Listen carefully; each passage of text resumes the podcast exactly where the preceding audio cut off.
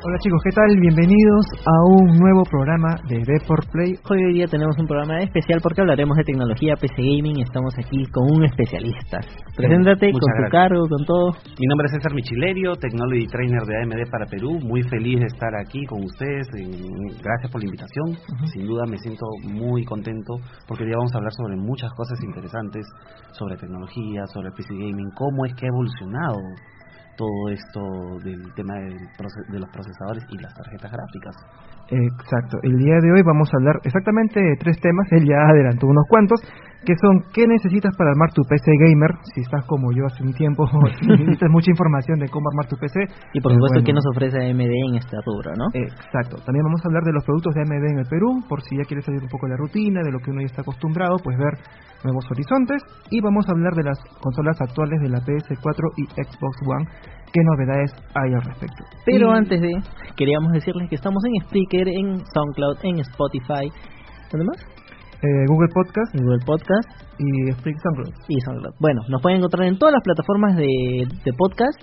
Estamos ahí presentes, ¿no? Y ustedes pueden escuchar todos los programas repetidos si quieren. Además, les recortamos también los programas para que tengan, ¿no? Eh, puedan leer lo que les interesa.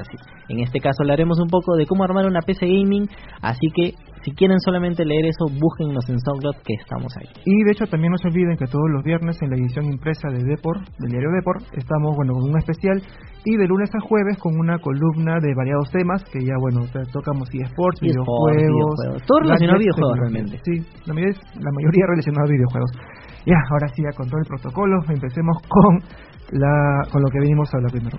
Eh, ¿Qué productos ofrece AMD ahora actualmente que son bueno, AMD ha evolucionado mucho en el tema de los en el mercado de procesadores. Hoy en día tiene un abanico extenso, ya que AMD hoy en día no es solamente procesadores, sino todo un catálogo monstruoso para poder ofrecerle al usuario una variedad tremenda. Hoy en día tenemos tres familias nuevas de procesadores que son en el segmento de entrada para esos usuarios que buscan economía, tener economía pero una PC muy buena. Tenemos lo que es la familia Athlon, que son una gama de procesadores para un segmento low cost y para el segmento general y uno una pregunta esos Athlon ya vienen con la gráfica integrada sí vienen con gráficas integradas. Utilizan nuestra nueva arquitectura Radeon Vega.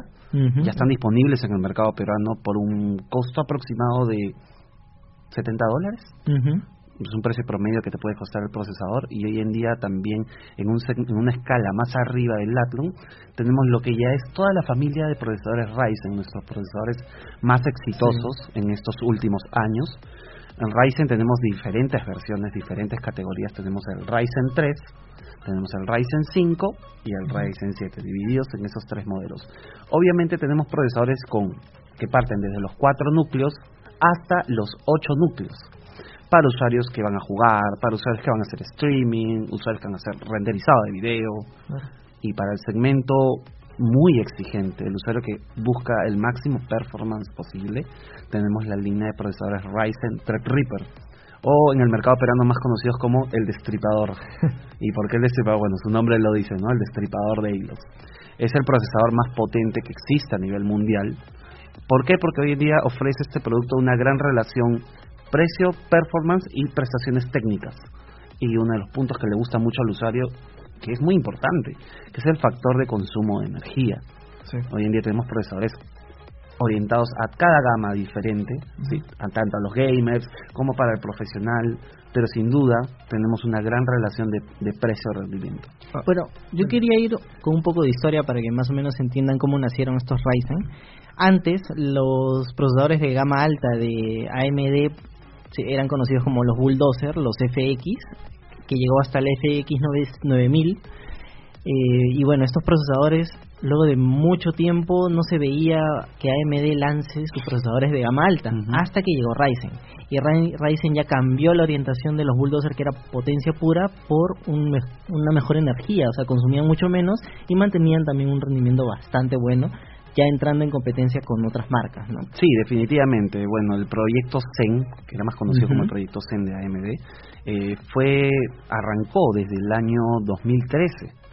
¿sí? Se tenía previsto lanzar en el 2016, pero AMD decidió extender un poco más el plazo para ir mejorando más lo que conocemos el rendimiento por núcleo y también mejorar la eficiencia energética. Los pilares más importantes de la arquitectura Zen de AMD en general es el rendimiento por núcleo, la mejora energética y obviamente nuevas prestaciones técnicas como es una inteligencia artificial dentro del procesador.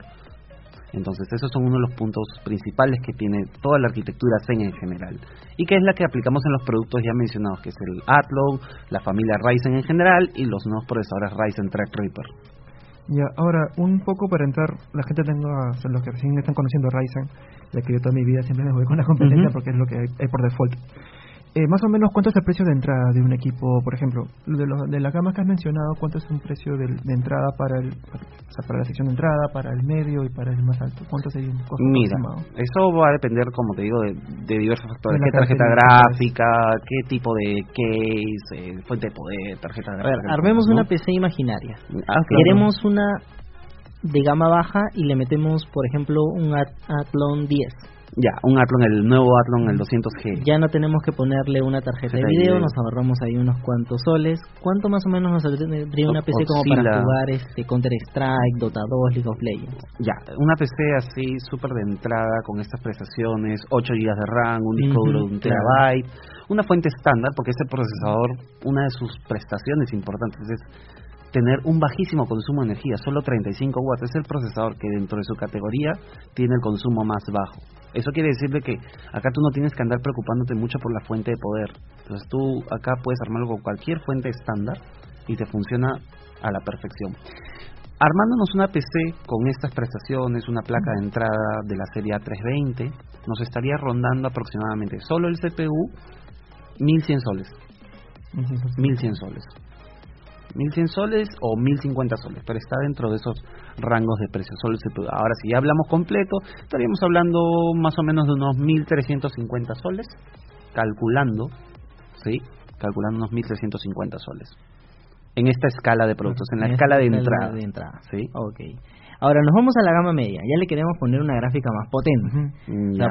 me imagino, ¿qué me recomendarías para una gráfica potente? Una 560 una 560 o una 570 dependiendo de tu de tu presupuesto, pero ahí ah, quiero hacer una pequeña acotación. Tenemos la línea de procesadores Ryzen Vega que te permite más performance gráfico solamente con el video integrado que trae el procesador y que también por menos de 2000 soles puedes armarte un equipo de estas gamas y que te permita jugar todos los eSports que ya conoces, Dota 2, Fortnite, este LOL, Overwatch en una calidad bastante bastante decente en este caso un Ryzen 3 te estaría costando aproximadamente 1700 soles.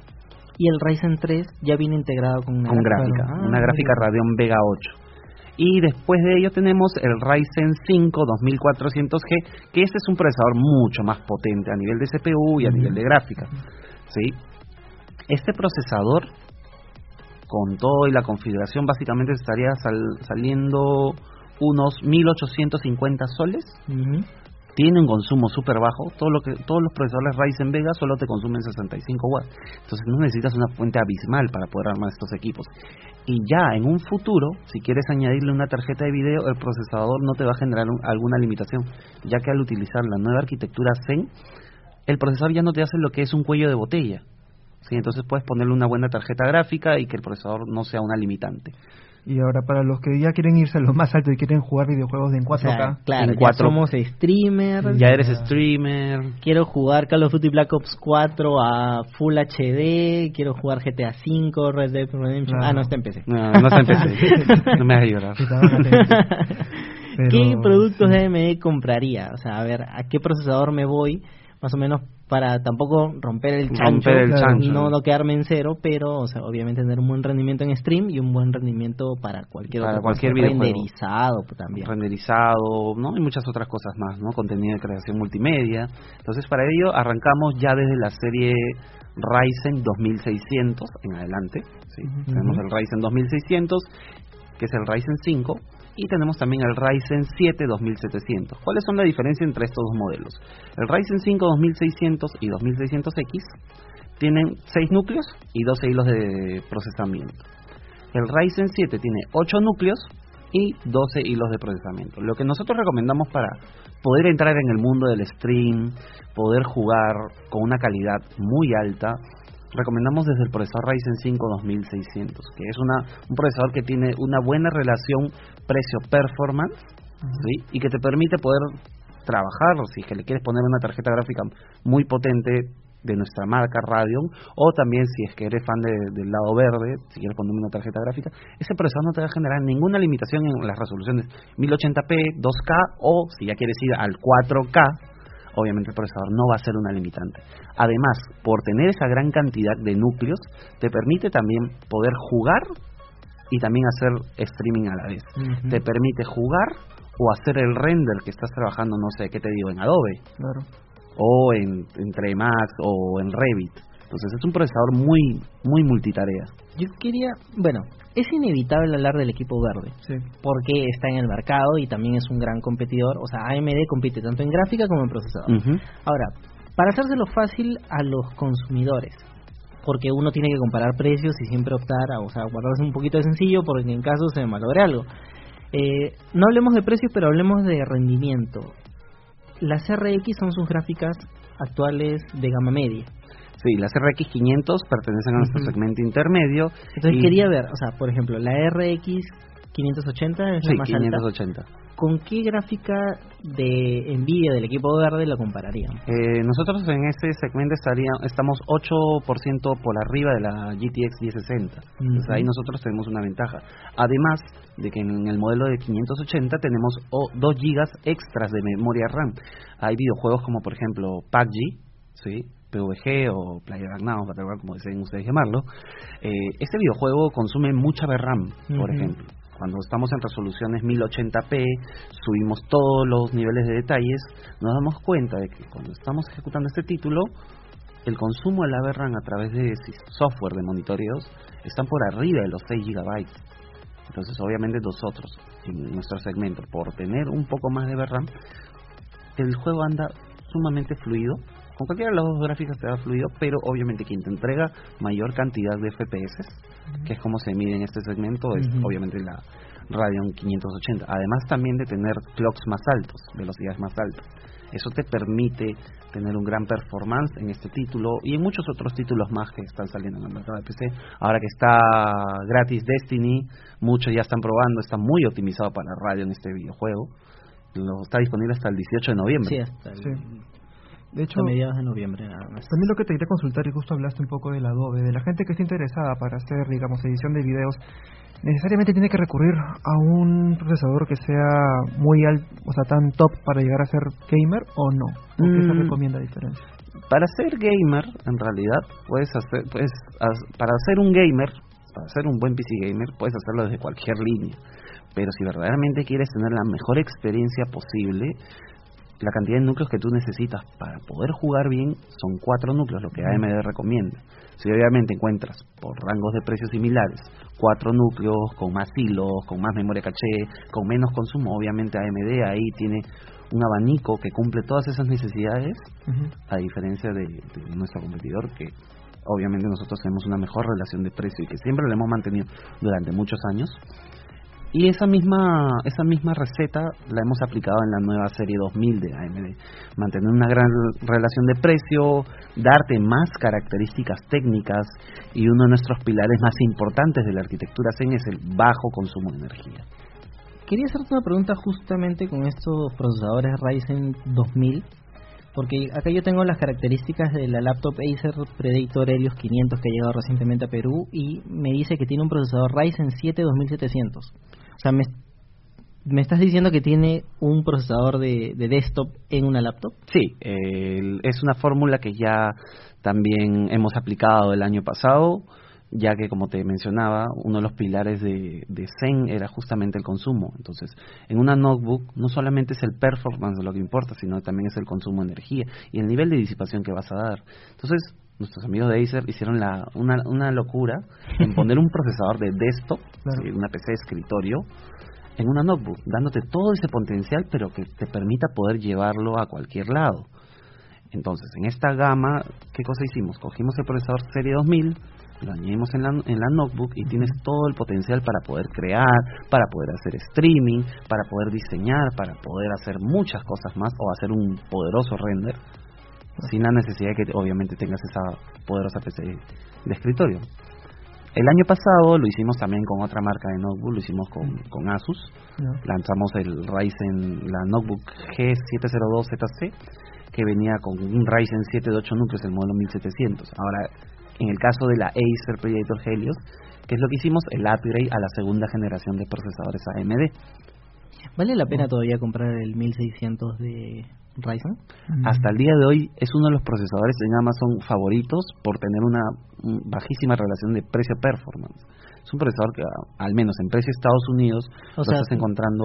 Si, si tienes un 1600, todavía no es necesario hacer el hacer el upgrade a, la serie. A, a menos que, si tienes un 1600 y haces trabajos de render y quieres hacer un upgrade, lo que yo te podría sugerir es hacer el upgrade a un Ryzen 7 pero pasarte de un Ryzen 5 1600 a un 2600 obviamente no vas a ver mucha la diferencia, pero sí obviamente vas a ver la diferencia si es que haces el upgrade a mayor cantidad de núcleos.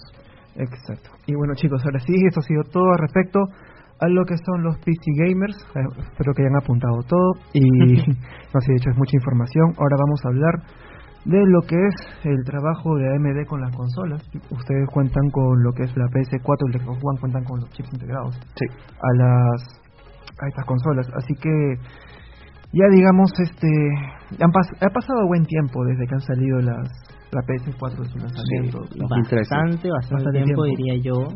Y yo creo que es como que ya es necesario un cambio. Pero o sea, la pregunta, yo sé que no nos puedes hablar de PS5 y Xbox y la siguiente Xbox que nadie sabe cómo se llame todavía, pero queríamos saber si, si todavía a ese procesador Ryzen que tiene la PS4 se le puede extraer más potencia para sacar juegos que le exijan a esta, a esta consola. Oye, ¿Qué, es lo que normalmente debemos a ver con las consolas?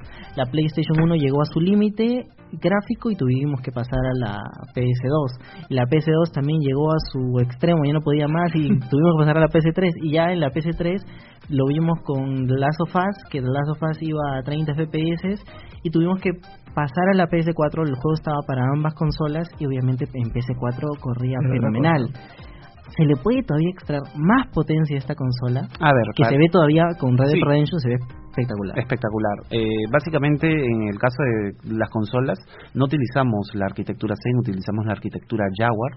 ¿sí? Y en el caso de la PlayStation 4 Pro o Xbox One X, utilizamos gráficas Radeon de la serie Polaris, que es nuestra actual generación de gráficas, que también las tenemos en escritorio, las RX 580, por ejemplo. Para, disculpa, si te interrumpa, sino que la, ¿cuál es la diferencia entre una configuración Zen con una configuración Jaguar? Bueno, en, en términos de potencia, la, obviamente la arquitectura Zen rendimiento por núcleo es muy superior a la arquitectura Jaguar. Pero una de las cosas que se trabaja mucho en las consolas y tiene que ver también mucho por el lado de los desarrolladores es el tema del motor gráfico. ¿sí? Los motores gráficos que ellos lanzan obviamente están muy optimizados para la arquitectura Zen, ya que por ejemplo Microsoft con su Xbox utiliza el estándar DirectX 12, que este estándar te permite poder exprimir aún más a la consola. Un ejemplo clarísimo tenemos con el Forza Horizon, ¿sí? que puedes correrlo a 4K, 60 FPS, y si tú ves la calidad de los autos es bellísima. Entonces, hay algunos juegos que tú dirás, ah, claro, lo ves a 30 FPS, pero eso ya no depende tanto de la consola, sino depende mucho más del desarrollador. Hay motores gráficos que andan perfecto.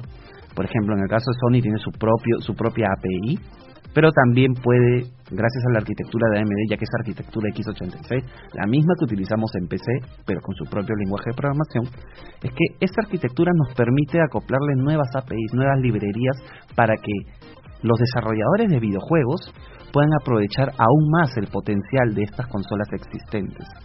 ¿Por qué salieron dos versiones en ambas en ambas marcas?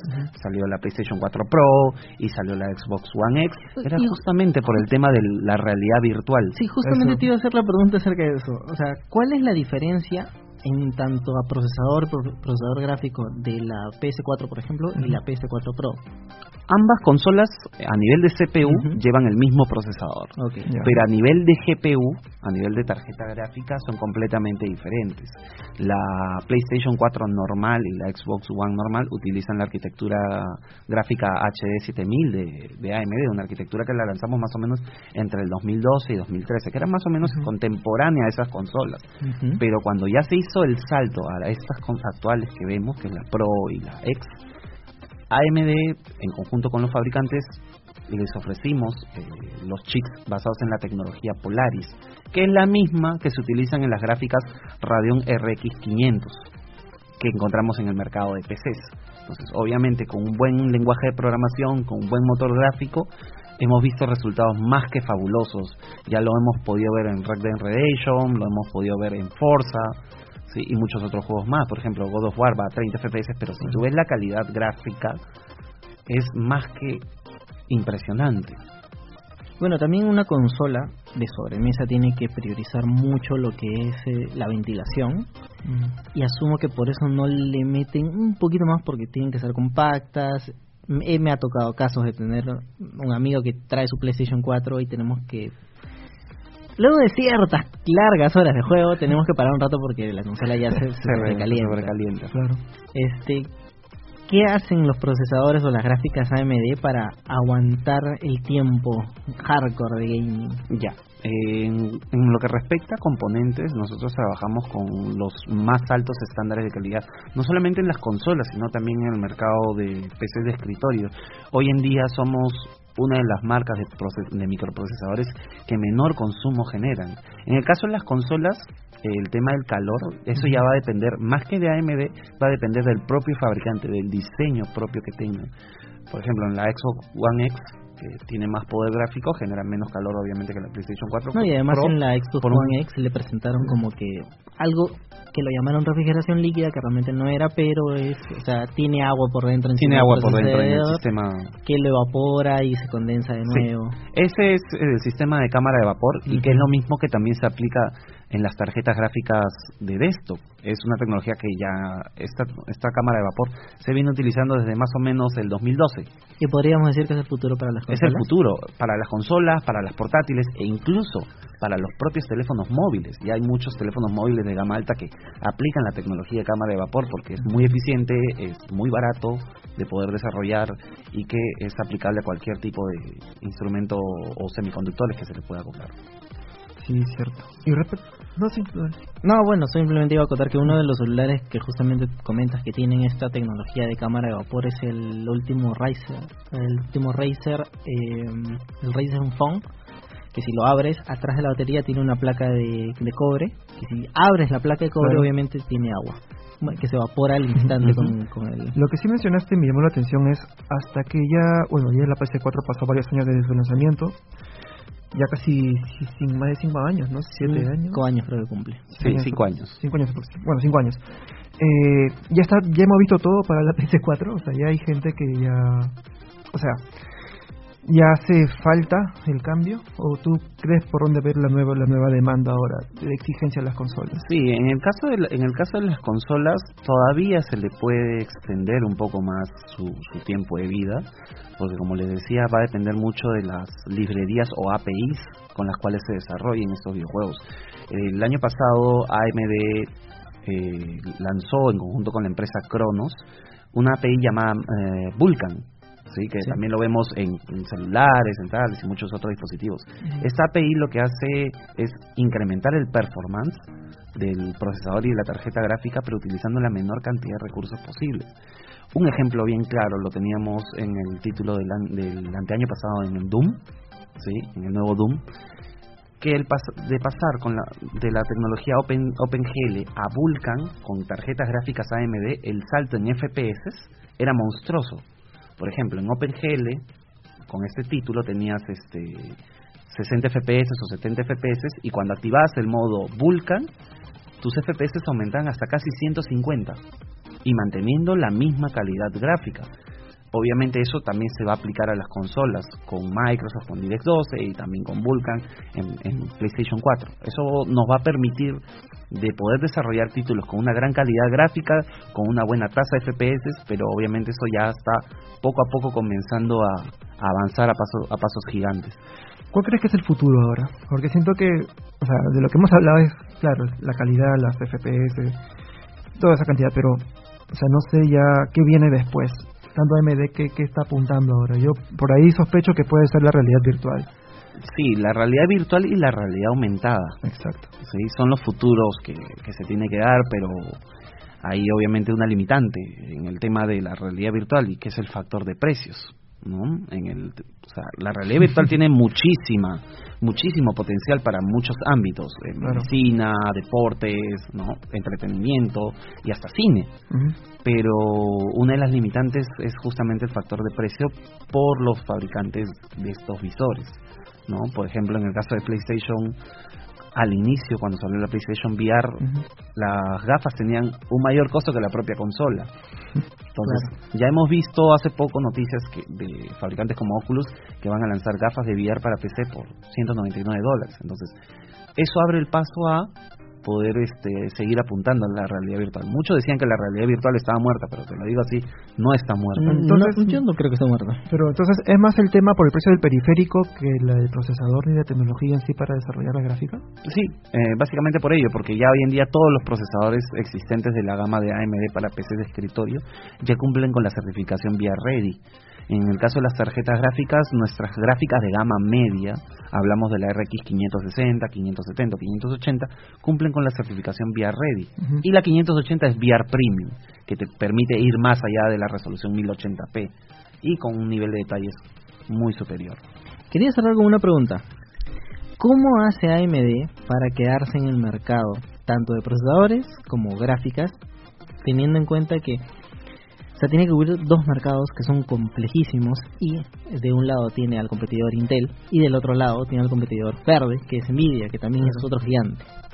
Mira, una de las cosas, uno de los factores que nosotros hemos, hemos hecho como puntos es tener una buena relación. Lo que muchos de los clientes en Estados Unidos, en Europa, en, en China, valoran mucho es la relación de calidad y precio. Entonces, AMD cumple con todos esos estándares. Entonces, ¿por qué no tener un buen producto a un precio sumamente justo.